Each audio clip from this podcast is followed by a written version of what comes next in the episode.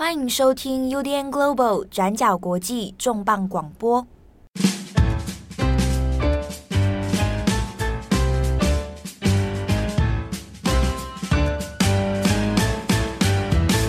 Hello，大家好，欢迎收听 UDN Global 转角国际重磅广播。我是编辑七号，我是编辑佳琪。今天的重磅广播，我们来聊一下这个礼拜一件蛮重要的国际大事哦。虽然大部分的新闻呢，还是聚焦在乌克兰跟俄罗斯之间的战争，不过有另一件事情，其实也引发国际媒体的关注，那就是这个所谓的钢铁人啊，伊隆马斯克他收购了 Twitter 啊，这个事情呢，其实在国际媒体哦，不管是什么样的呃新闻报纸呢，都用了蛮多的篇幅跟报道啊，来深度来讨论这件事情。虽然说可能大家未必真的像在台湾的使用者里面啊，Twitter 还不是一个很大众的社交平台，不过呢，在国际上它的确有相当足够的影响力哦。那我们今天的重磅广播里面，我们会稍微来谈一下，在收购这件事情之后，它可能未来在 Twitter 这间公司之后的走向会是什么？那又有可能什么样的影响？除此之外呢，我们也要来谈一下。收购案这件事情，虽然就科技业或就媒体业来说，它是一件蛮诶了不得的一个企业资讯哦，企业新闻。可是它背后涉及到了，还有很多其他的呃社群媒体的问题，甚至是社会问题哦。那我们要来谈一下关于背后所谓的言论自由、仇恨言论哦，网络使用的习惯上面会有哪些不同的影响或者是变化。以及在这件事情上面，其实也有不少的西方媒体有点出来哦。马斯克背后呢，他自己与中国之间的关系看起来相对是蛮友善的。那马斯克与中国，还有特斯拉与中国这件事情，会不会影响到未来的 Twitter？这也是很多人会对于这件的收购案里面所表达的一些疑虑哦。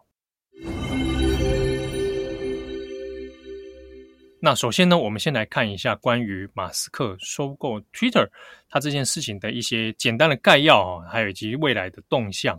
他是在四月二十五号的时候，我们看到新闻哦，那已经确定是会用四百四十亿美元全资来收购 Twitter。那 Twitter 的每日活跃的用户数呢，大概是超过两亿多啊，二点一七亿左右。虽然说就全球的这个社交媒体来讲啊，它并不是一个最活跃的。这个平台哦，但是呢，包含许多我们知道的政治人物哦，电影明星哦，国际级的一些像媒体啊、新闻记者啊，哦，那大部分都会使用 Twitter 来分享第一手的资讯。那甚至是说，包含我们像做乌克兰战争这件事情呢，也有很多的来源哦，要透过 Twitter 来找到。好，那收购案这件事情呢，马斯克个人，像我们已经知道的是。四百四十一亿美元里面，那有一半左右哈，那是由他个人的出资；另一半呢，他其实以特斯拉的股票啊，那作为一个这个贷款，那向了很多的银行呢去做贷款哦，总共来拼凑成这四百四十亿来买下 Twitter。那也因为这样呢，导致特斯拉的股价在这个收购案之后，它有出现了一些大跌的情况啊。那这个是诶，在财经界里面所诶看到这样的一个现象。好，那我们先看的是说，在收购之后，那大概需要怎么样的时间来完成呢？这个收购案还没有马上发生，还没有马上就生效。通常来讲，这样的交易呢，至少可能要嗯费时要三个月，那到半年以上的也有可能。好，那这是现阶段它接下来会有的一个时间表。那收购之后，大家可能会在意的，比如说，哎，整个公司 Twitter 会有什么样的变化？第一个是因为它变成了一个马斯克的私人化的公司，好，所以基本上它会从这个纽约证交所，哈，证券交易所里面，那就会变成下市哦，啊，那在下市之后呢，当然这个股票就是一个本身是一个问题，好，那 Twitter 的所有投资的人呢，他可以获得是你每股啊，你原本有持有 Twitter 的股票的话，你每股五十四点二美元的现金哦，帮你转换过来。那另外是对于 Twitter 的员工来讲，大概最直接的影响。Twitter 大概有差不多五千人左右的这个员工规模。那除了说你平常的薪资报酬之外呢，那 Twitter 也有用，比如说用股票啊作为你的薪资报酬。所以每个人他若干的会持有一些股票。那在未来这个股票呢，当然也会有这个要变现的这个问题哦。好，那在下市之后，那 Twitter 公司呢，它就变成。我可以不用特别去向这些大部分股东会啊，如果它是上市公司的话，那你就就股东会啊，我我的所有的政策，我的所有的经营方针，哦，甚至是 Twitter 的一些改变，那可能就要接受股东会的审查啊，甚至是他可能有些政策会因为股东会的关系没有办法顺利的来推行。那马斯克购入之后呢，那有可能那在这个部分他会争取到更多弹性的。这个政策调整哦，我不用再去向股东会来负责了。那我可以在我的政策上面，在我的经营方针上面，啊，可以有更弹性而且更灵活的一个调度的方式啊。这是私人化之后比较，我们可以看到一个最明显的变化。那现阶段呢，目前的 Twitter 的执行长啊，那他有说这个教育案哈，那当然确定他会去执行。不过现阶段对 Twitter 公司的内部经营来说，啊，第一个是他不会进行所谓大规模裁员呐，啊，不会裁员呐，基本上大家还是会照着原本的合约，啊，原本你应该做什么，那都会来照常，而且甚至是说在未来里面都还有可能会再做一些人才招聘，啊，换句话说，现在 Twitter 公司目前的经营走向，它基本上是不会改变的，啊，内部呢结构上面就执行长的说法，也不会有什么剧烈的改变。不过，我们看像是《华尔街日报》啊，或者《华盛顿邮报》现在所掌握的一些讯息哦，大部分从公司的内部员工所传达出来的一些想法，比如说，就有一些员工很担心啊，那接下来马斯克这个成为了 Twitter 的老板之后呢，会不会公司内部的一些企业文化啊，或者工作氛围啊，啊，会不会面临一些很巨大的改变，或者是说大家工作压力会变得比较不一样啊？所以有点预估哈，或者担心说。接下来会不会有一批这个出走潮？好，那大家开始跳槽啦，或者说辞职啊，或等等哦，所以这个都还不确定。那另一部分呢，是可能大家会在好奇的是，马斯克买下了 Twitter 之后，那第一个是 CEO 要不要换人，或者是说股东会的部分、董事会的部分要不要怎么样做调整哦？好，那 CEO 的部分呢，说不定大家会想说，诶，有可能马斯克本人会来亲自来担任执行长啊，那当然这是一种可能性。还是说会留任现任的执行长呢？好，不晓得。那另一个是有趣的风向啊，就是 Twitter 的共同创办人，那同时也是 Twitter 的前 CEO Jack Dorsey，好，杰克多西。那杰克多西其实过去呢，我转角国际有做过他有关于他的新闻啊，因为他过去其实有两度离开 Twitter，然后又回国去担任执行长哦。那之前呢，他也是已经离开了 Twitter。那多西对于马斯克买下 Twitter 这件事情，他本人保持着非常正面而且是支持的态度哦。他在自己的 Twitter 上面就有发表了这个一连串的一些说法。他就说呢，现在马斯克啊想要去创造哈，用他最大限度的能力来创造一个广泛而且包容的一个平台。那这个目标，他认为是正确的。好，那这同时也是现任的执行长。还有多西，我本人哈共同的目标，所以呢，让马斯克接任这件事，这个让马斯克来接任哦，那这是一个正确的决定，而且会是一个正确的走向。好，那所以正因为多西这样的 Twitter 的这个发文哦，甚至也有人会说，哎，会不会马斯克之后把多西找回来担任执行长哦？那这个当然都有各种的揣测跟可能。好，当然这个目前还是要等到交易全部完成之后。比较会有进一步明朗的消息哦，但我们这边也可以看一件事情是，马斯克其实花了不少力气去最后买下 Twitter 这件事情呢、那包含说他用特斯拉的股票去做这个银行贷款，好，那当然会引发了一些特斯拉的投资人有一些不同的想法，甚至是批评。那也有人认为说，马斯克这样子买下 Twitter 到底他图的是什么？因为看起来，如果你是要拿来赚钱的话，似乎是不太可能。好，虽然马斯克认为说，诶，的确有可能，Twitter 在盈利上面需要做一些变化，比如说可能没有办法再依赖广告主啊，那甚至是想到说要不要推出订阅制啊，或者是不排除用虚拟货币来做订阅制。好，那这个东西都还没有得到证实。但是马斯克个人是说，Twitter 盈利与否并不是他关心的主要事项啊，他关心的是说有没有办法可以争取到。创造一个更好的言论自由平台，或者是更好的一个网络平台哦。不过呢，真的能够没有办法管 Twitter 的盈利吗？这事情恐怕没有那么简单哦。原因是因为，好，他现在变成 Twitter 的老板了，可是他先前买 Twitter 的时候是要做很多高额的借款的，那各家银行还是得要讨回他这一些贷款，以及这些贷款所衍生出来的利息压力啊。所以呢，马斯克本人没有办法真的如嘴上所说哦，这么轻松说，哎，Twitter 的利益这个盈利与否这个东西没那么重要。其实对他个人而言，那个债务存在的压力啊，还是蛮巨大的。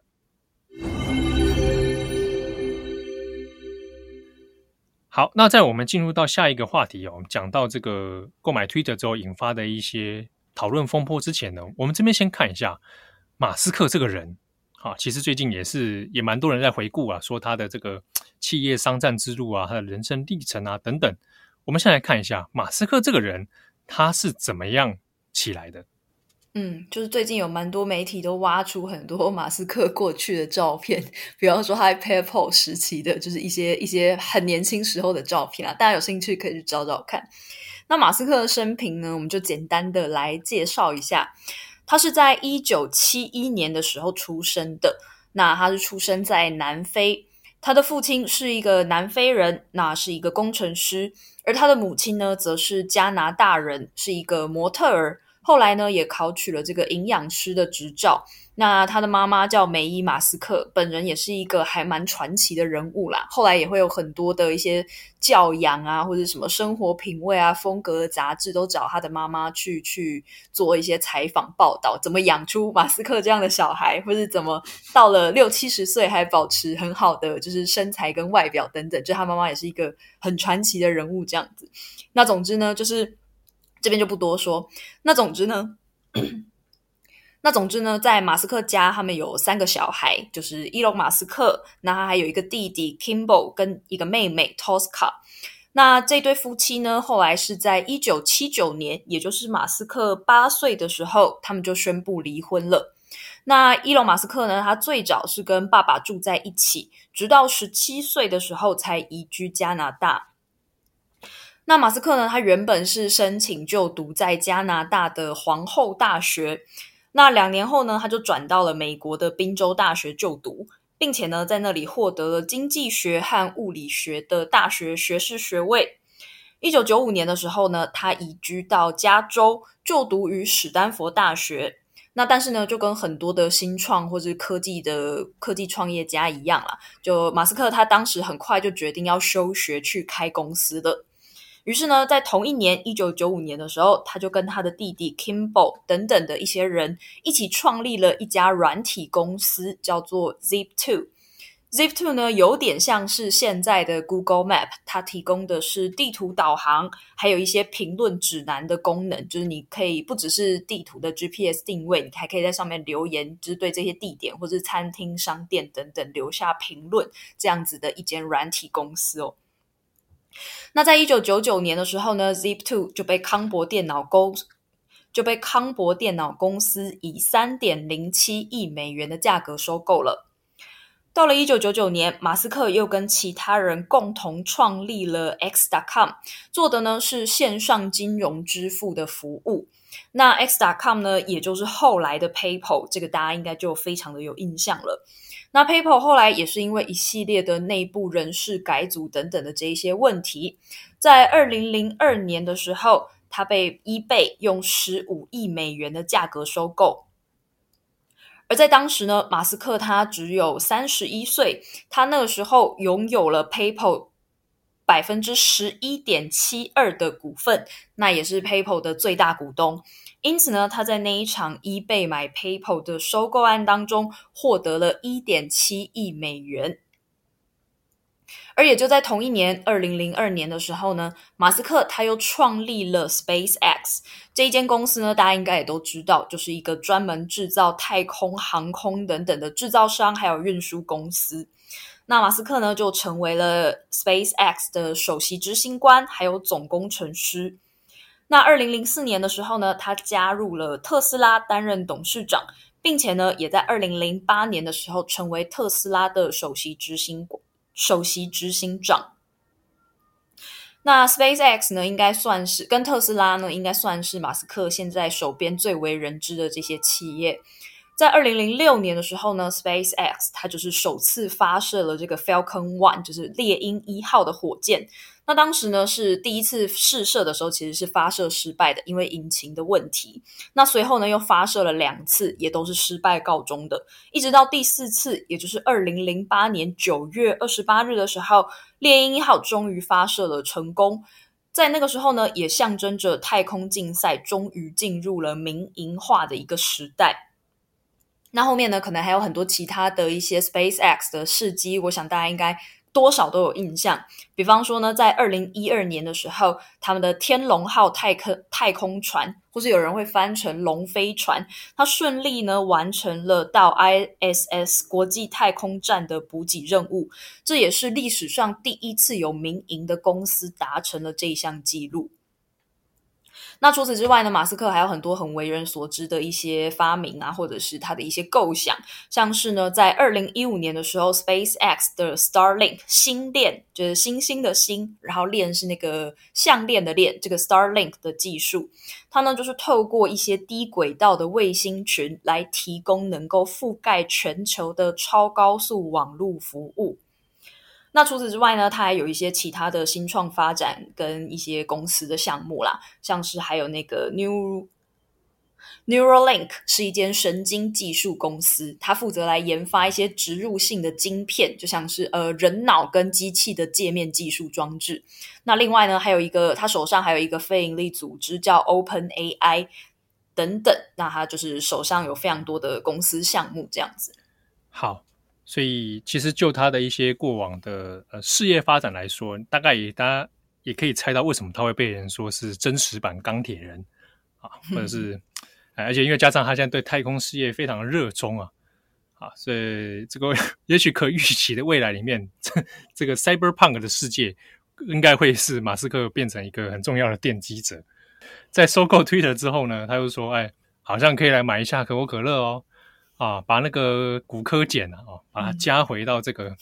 这个可乐里面，让它 变成真正的快乐水，很 cyberpunk 的提议，哎、欸，真的很 cyberpunk。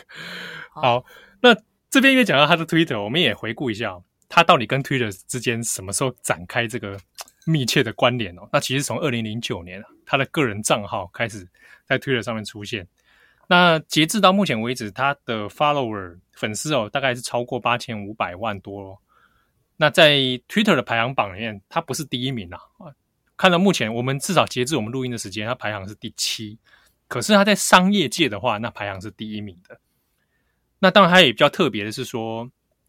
马斯克过去在 Twitter 上面常常有一些诶惊人的发言。或者是看起来也没怎么样的一句话，可是却发生非常多的影响力啊！那有人觉得是这种狂言啊之类的，甚至他的一句话会导致一间公司的股价大起大落啊！这些事情都有一些过往的潜力发生。因为事件太多了，所以我们就稍微列几个，但大家应该也都还蛮记得吧？比方说，就是从最近开始，他不是在推特上面发说，难道推特要死了吗？为什么前十大的用户根本就都没有人在发文？比方说什么奥巴马、Taylor Swift 啊，就是什么这些 Katy Perry 啊，就这些人为什么就是都不发文？就是推特是不是一个根本没有人在用的平台等等？那除此之外呢，还有那个在二零二一年的十一月二号的时候，他也发了一则推文。那个时候有蛮多迷因的，就是那个 Humankind 煮豆燃豆萁，就他突然发了一个，对，就写 Humankind，然后下面是那个曹植的七步诗啦。那当时呢，有人觉得他是在回应，因为前阵在那个前一阵子，联合国的世界粮食计划署。WFP 就才公开点名马斯克说呢，这些世界级的富豪，你们只要出资你的总资资产的一点点百分之二，你就可以拯救全世界的饥荒问题等等。那当然呢，这个发言就是被马斯克在推特上呛爆啊，就是说，哎，那你要告诉我，你要把这钱用到哪里啊？我不相信真的给你这些钱，你有办法改变这些问题等等。就当时也有这样子的事情。那除此之外呢，还有一个大家应该蛮有印象的是，二零二一年的一月的 GameStop 的事件。那当时我们的 Daily Podcast 也有在讲。哦，GameStar 那个事情哦，如果大家还有印象，我们那个时候做二十四小时还有 Daily 的时候，哇，讲的那时候瞬息万变哦，啊，大家开始涌入很多这个，诶，你看讲说散户投资人哦，涌入要购买 GameStop 的股票，那把它的股价一路往上堆高，这当中一个引爆点之一，当然就是马斯克本人啊，啊，他本人也是透过 Twitter 的。一声号令之下呢，那结果也把 GameStop 这这一波买势哦，把它一直往上推啊。那件事情其实那时候大家也蛮多人在注意的，啊，就是诶想用这种个人散户来对抗，有点像是小虾米对抗大鲸鱼哦。那马斯克呢，在中间他也扮演了一个推手的角色。对，那当然呢，马斯克的这些推文虽然很想想来就知道说是有非常非常大的影响力，不管是在文化层面上，就他发一个推都会变成迷因，或者呢，其实在经济层面上，就是他可能也会对股市的效应产生一些推波助澜的效果。那这当然呢，也引起了蛮多的争议的。那我举一个最近的例子好了，比方说呢，在四月二十四号的时候，《华尔街日报》就有一篇文章指出说呢。去年十一月七号的时候，马斯克就曾经在推文上发了一个内容，他就在推特上问说，自己是不是应该要卖掉特斯拉百分之十的股票，然后开放给他的追踪，就开放给网友投票这样。那在当时呢，有五十七点九 percent 的网友都是按下支持的。那大家应该还记得当时有这个推嘛，就是一个老板的问说，诶，我要不要出售我自己百分之十的股票这样。不过呢，随着美国证券交易委员会 SEC 的调查，他们就发现呢，在那一次投票发生前不久，马斯克的弟弟 Kimbal Musk，那他同时呢也是特斯拉的董事会成员，就在那一次投票发生之前呢，才立刻转手卖掉了八万八千五百股，总价值呢是一点零八亿美元的特斯拉股票。那当然呢，你就是在发了这个文之前，你的弟弟怎么会这么刚好就立刻转手了这一批股票？因为呢，在那个投票结束之后，立刻特斯拉的股价就是应声大跌了嘛。因为大家觉得哇，马斯克该不会真的要卖掉自己手上的股票了吧？那当然呢，随后 SEC 就怀疑说，这是不是其中有内线交易的疑虑？他是不是呢有把这一个投票跟投票结果，或是这个预期呢，先告诉了他的弟弟 Kimball？那至于特斯拉呢，跟马斯克的方面，则是就指责说，SEC 是一直刻意在找找他们的麻烦，因为呢，美国证券交易委员会从二零一八年开始，就不断透过执法调查来骚扰马斯克跟马斯克的推文做言论审查。有关于。比如说像 Twitter 的言论审查，哦，这个问题呢，其实大家过去几年当中应该都有看到很多的新闻讨论哦。那尤其是现在大家都很在意的关于假新闻啊、仇恨言论啊、哦等等这些事情呢，那过去包含像 Twitter、Facebook 等等这些社交平台，那也都在针对这些问题哦，那做出了一些诶各自的一些措施。那当然，Twitter 这个平台本身，那也当然有引发过一些争议哦，比如说。呃，他封锁了川普啊，前总美国前总统川普的账号。那这个东西到底是不是一个呃，是在遏制仇恨言论？那还是说它是言论自由的一种限缩？啊，那这个各自呢，其实引发了不少的争议哦。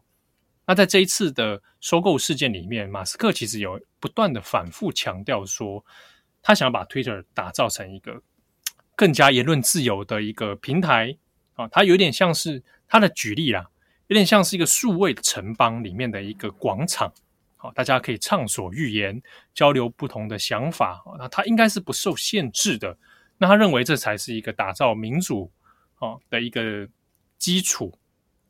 但也就如同我们刚刚前面讲到几个例子哦，马斯克自己本人其实也多多少也知道，他自己的发的推文里面，他是会有实际的社会影响力的，甚至是经济的影响力哦。那这中间里面，马斯克除了他的推文跟这件事情有关之外，他也有过关于言论自由审查的一些争议点哦。我们先讲的一个问题是，呃，大家几年前可能都还有印象的是泰国的洞穴少年救援事件。好，那当初呢，那个泰国洞穴救援其实是国际各家媒体在关注的一个救援行动哦，因为它难度非常之高。那马斯克那个时候呢，他也主动的说想要帮忙，那也派出了说他们可以派出工程师，还有他们自家开发的这种小潜艇，那看可不可以在这个洞穴救援上面能够有所帮助哦。不过一直到后来整个救援行动结束，其实都没有用到马斯克送去的装备啊。那个时候呢，英国籍的这个救生员啊，他有参与这个行动，他有公开批评过这件事情，他觉得马斯克在这件事情上面有点在是公关操作，在做作秀，并不是实际上真的能够用派上用场的。那也因为这个英国救生员他的评论，结果就跟马斯克本人杠上哦。那马斯克呢，就透过 Twitter 也就回击啊，而且他使用的字眼呢，是有点带有在英文上面带有那个一点恋童癖的意思啊，就骂说这个英国救世员其实是个恋童癖。好，双方为了这件事情就告上法院。后来在二零一九年的时候呢，就结案了哦。那最后马斯克是无罪的啦。啊，本来他是被要求要赔偿一一亿多美元呢。那后来这件事情无罪，那法院的判断是说，因为他所使用那个字眼哦，不全然指的是恋童癖，啊，可能是带有一种诶批评的意味，但是并不是指这个人格上面的一种羞辱。那这件事情后来是法院以这样的方式来结束啊。那马斯克当然是蛮高兴的了，但这个事情其实在当时 Twitter 上面有就有不同方面的引战啊，有很多的网友里面，有的人支持马斯克，那有的人认为说。哎，马斯克这样讲话实在是有一点过分了。在这个事件的延伸里面呢，就有讲到是另外一个 Twitter 的用户啊，那他是一本身是一个工软体工程师哦，他叫做 Scarlett。那 Scarlett 呢，他也同步批评了马斯克对于这个洞穴事件的一些处理方式啊，也对觉得说马斯克这个做的不是很好，那他有一些回应啊，不是那么恰当。马斯克呢也有反击了这个 Scarlett。但是 Scarlett 后来面对到的问题不是马斯克本人，而是有一些自称是马斯克的粉丝的人开始不断的骚扰 Scarlett 哦，那可能会传送一些仇恨言论的讯息，好，那或者是诶不断的在他的留言底下呢攻击他本人。那后来 scarl 当然是说想说一开始可能少数的讯息要用删除就好了，就没想到这些讯息根本删不完。好，那实在是太多了。那甚至是说，他一度要把自己的账号给关掉。那 Scarlett 自己本人，他就对这件事情其实是蛮不满的。就对于马斯克本人哦，就会认为说，呃，他一定程度上在放任一些言论自由，在攻击别人啊，尤其是你自己的粉丝啊。那很有趣的是，美联社后来在这个 Twitter 收购事件之后呢，那也找回了 Scarlett，问他。就说，哎，你怎么看待现在马斯克要买 Twitter 啊？啊，现在变成这个老板啦。那斯卡雷自己本人的回复是说，他知道马斯克是个很聪明的人啊，而且他知道马斯克这个人，他明明就晓得自己在做什么。可是呢，他认为马斯克所说的支持言论自由这件事情，其实是很讽刺的，因为他本人有时候是拿言论自由作为一种护盾，甚至是当做一种武器。好，那。在这个使用 Twitter 这个平台的人来说呢，其实有很多人是因为这个所谓的言论自由而被这些仇恨言论、骚扰言论所攻击的。那我们再看另外一个 case 是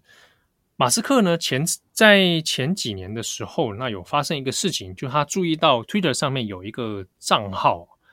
他的账号的使用者呢叫做 Jack Sweeney 啊，这个 Jack 他本人只有十九岁，那他创作了一个。自动的这种机器人账号，那这个账号的任务就是专门来追踪马斯克搭乘的这个私人飞机，它的动向，它今天会飞去哪里啊？它往哪边去？然后飞的过程是怎么样？好，那这个自动的机器人账号呢，就引起了马斯克的注意哦。马斯克后来主动的去向这个账号提出一个交易，就说我给你五千美元啊，那请你把这个账号拿掉。好，那当然这个交易是被拒绝了。后来马斯克就说，他认为这样的账号不应该存在啊，因为他有涉及到一些安全的问题啊，那希望把它 ban 掉。后来呢，马斯克是自己个人账号就把它封锁了。那也就如同前面我们刚刚讲到，像 Scarlett，那美联社也找回了这位 Jack 呢，那来访问他，问他说：“诶，那你现在当初你跟马斯克之间也有过一些交手的经验哦，那现在你怎么看这个收购案件呢？”诶，那。相反的是，Jack 他自己本人对这个事情保持比较开放的态度。他说还蛮欢迎的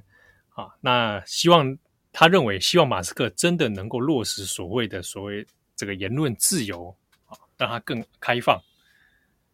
但是呢，这个言论自由的确也现在是各家媒体哦，包含像《华尔街日报》啊、哦《纽约时报》啊，哦，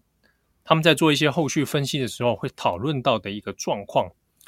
到底马斯克所说的让推特变成一个更加言论自由的地方，具体来说是什么意思？不过马斯克本人其实没有，并没有真的来定义这个东西啊。好那这连带的影响就是大家关注的焦点就会说啊，那是不是以前像是前总统川普的账号，你就可以把它解除封锁？这算不算是一种诶实现言论自由的方式呢？好，所以前阵子我们才会看到说，很大很多媒体都会去问川普或者关心川普的这个动态。那当然，川普本人呢是第一时间跳出来否认，他接受福斯新闻的访问的时候是说他他绝对不会，就算 Twitter 给他这个恢复账号。他也不会去用这个 Twitter，他用他的 Truth Social 真相社群网。啊，当然，川普的这一番言论多多少少有一点要维护自家这个企业的这个股价的这样的企图存在了哦。不过，至少截至目前为止，我们知道川普应该是不会回去的。但是，延伸的讨论在于说，好，如果所谓的言论自由是要像呃过去被变掉的账户可以重新开放，那是不是意味着？假账号或者散播假资讯、谣言、仇恨言论，这些难道也算是所谓的言论自由的其中之一吗？啊，那这样的做法到底合不合适？其实是有引发一些疑虑，甚至是焦虑感的。比如说，我们在 Twitter 上面可以看到一些可能是属于少数族群的一些社群哦，包含像是有色人种或者是 LGBTQ。好，那这些不同的社群里面，开始也会担心，过往其实，在 Twitter 上面的一些这种骚扰讯息啊、攻击讯息啊，就已经让人不堪其扰了。那未来这些事情会不会变得更加的兴盛？好，那这个当然都还是预测的阶段了，好，还不晓得。但是呢，这个疑虑其实是存在的。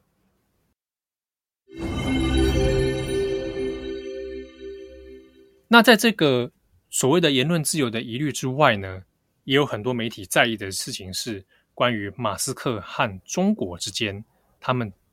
彼此的关系哦，会不会也影响到 Twitter 的未来经营？那这件事情其实也蛮有趣的呢。二零二一年的时候，在去年啊七月一号那个时候，中共的这个百年党庆哦，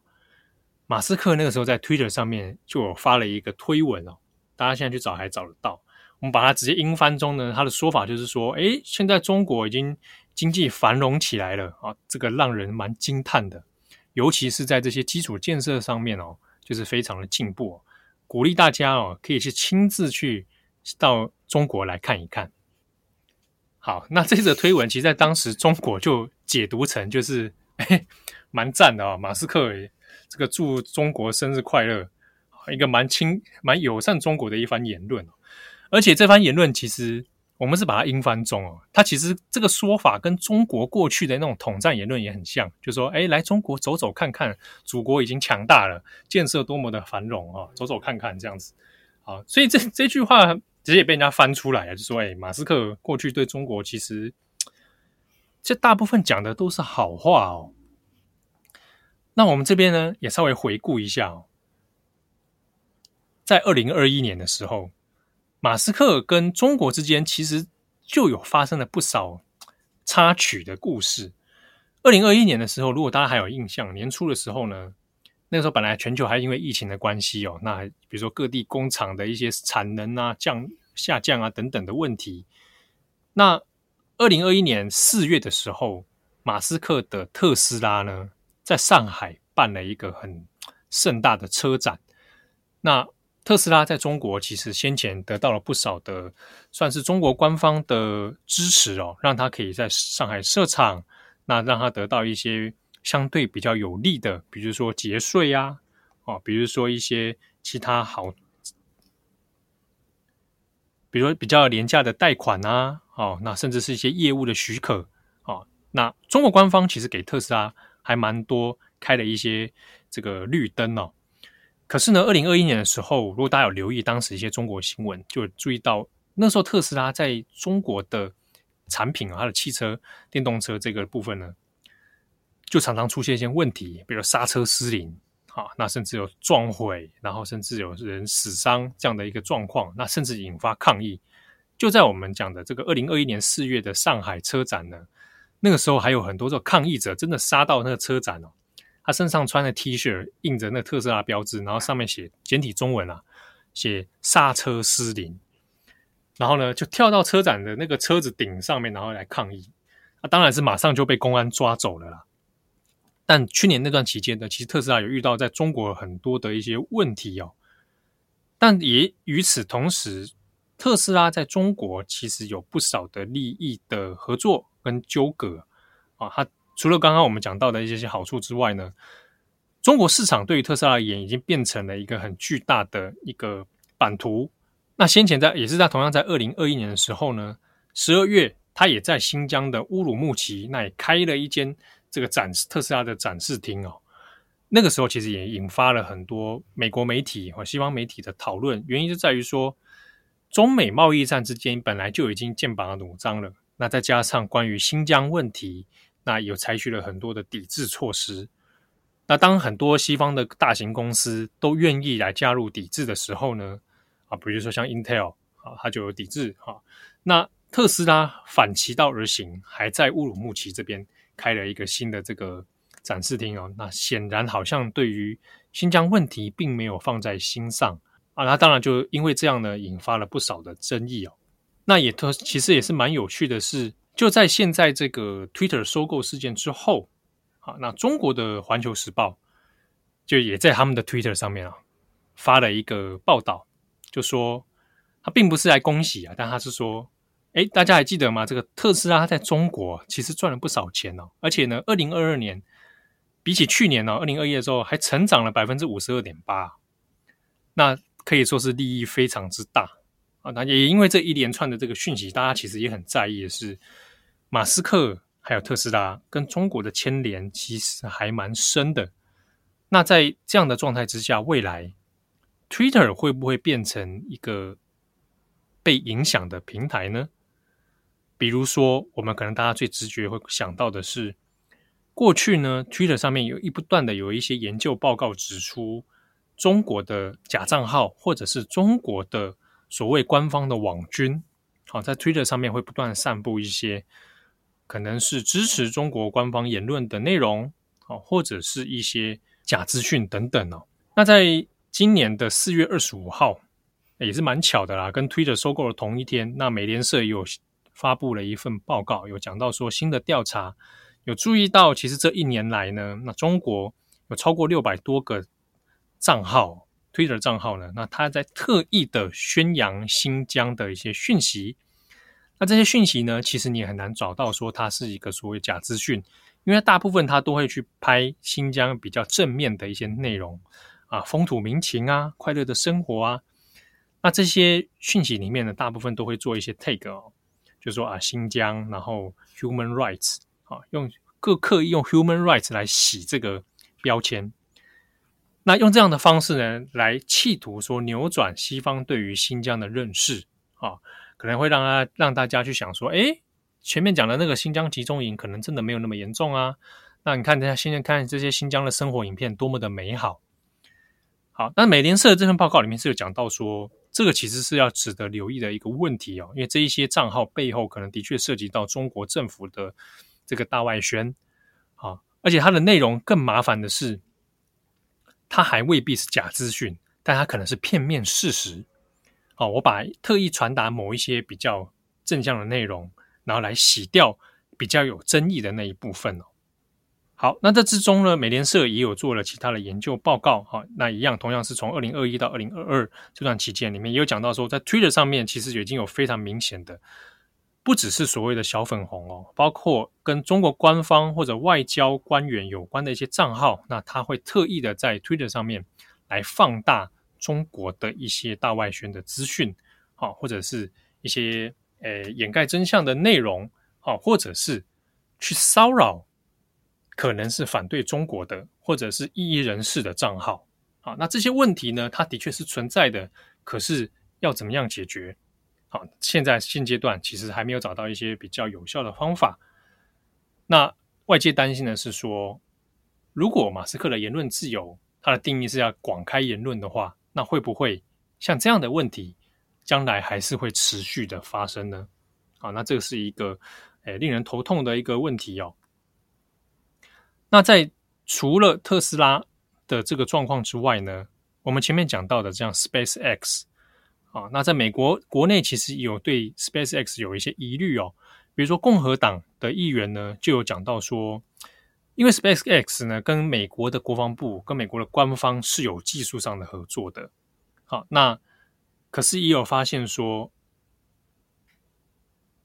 ，SpaceX 本身在中国政府这边，它也有若干程度上的一些商业合作，所以有点担心 SpaceX 呢在中美两边都左右逢源的状态之下。会不会有技术外流的问题？会不会有机密外流的问题？或者是说知识产权啊、被中国所利用呢？好，那这个这一部分其实是美国共和党啊、现在比较担心的一部分哦。所以在总和加起来，就会连带产生对于特斯拉、SpaceX 还有马斯克本人在中国议题上面上可能会比较轻轻放过、哦。好，那我们最后呢，稍微来把镜头。带向是中国这一部分，我们可以看到，在中国的国际新闻里面，其实也蛮看重马斯克买 Twitter 这件事情哦。但是我们看一下，在中国的舆论里面的风向，其实也蛮有趣的。当中有一些人，当然，比如说以商业新闻来讲呢，那诶是把它当做一个美国的这种全球的商战的故事来讲。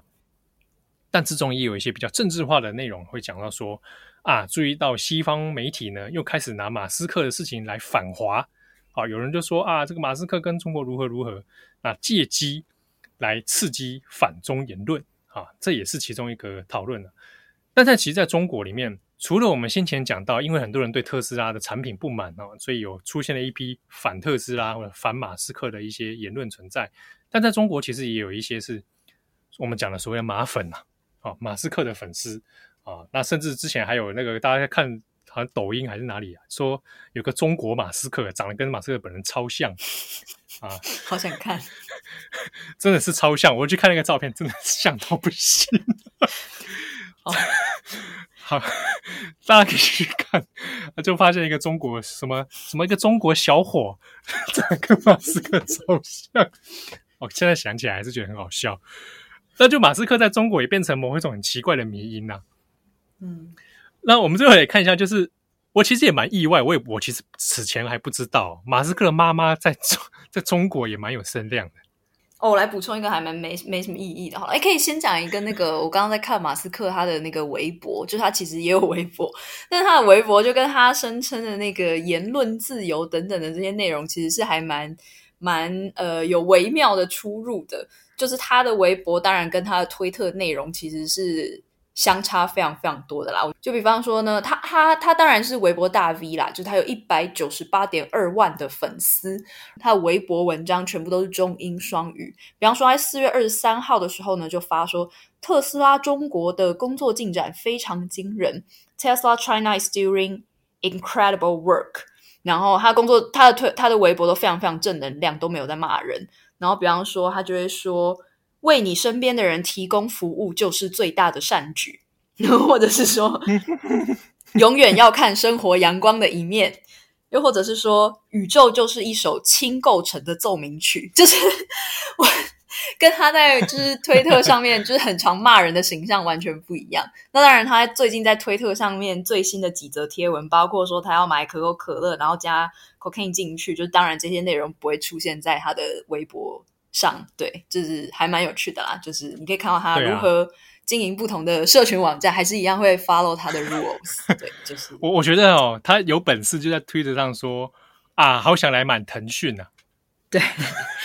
那另外还有一个就是刚刚讲到的那个马斯克妈妈梅伊马斯克，就是他也是最早进驻中国的一个呃女性用户为大宗的社群网站，叫做小红书，它的英文就叫小红书，就它没有任何的英文。然后呢，他就会特地在影片里面讲几句中文，然后录给这些小红书的使用者们。那大部分都是都会的年轻女性啦。那当然，内容呢就是一些给年轻女性的心灵鸡汤啊、成功哲学啊、女人爱自己啊等等的这一些影片。那他目前呢也是有三十三十四万的粉丝，然后也可以看到他出席很多名流派对啊等等，还有接一些业配，比方说他还有接过那个什么中文字典的那个翻译笔，因为他说他正在学中文等等等，就是他的妈妈也是一个还蛮擅长经营自己的一个名流这样子。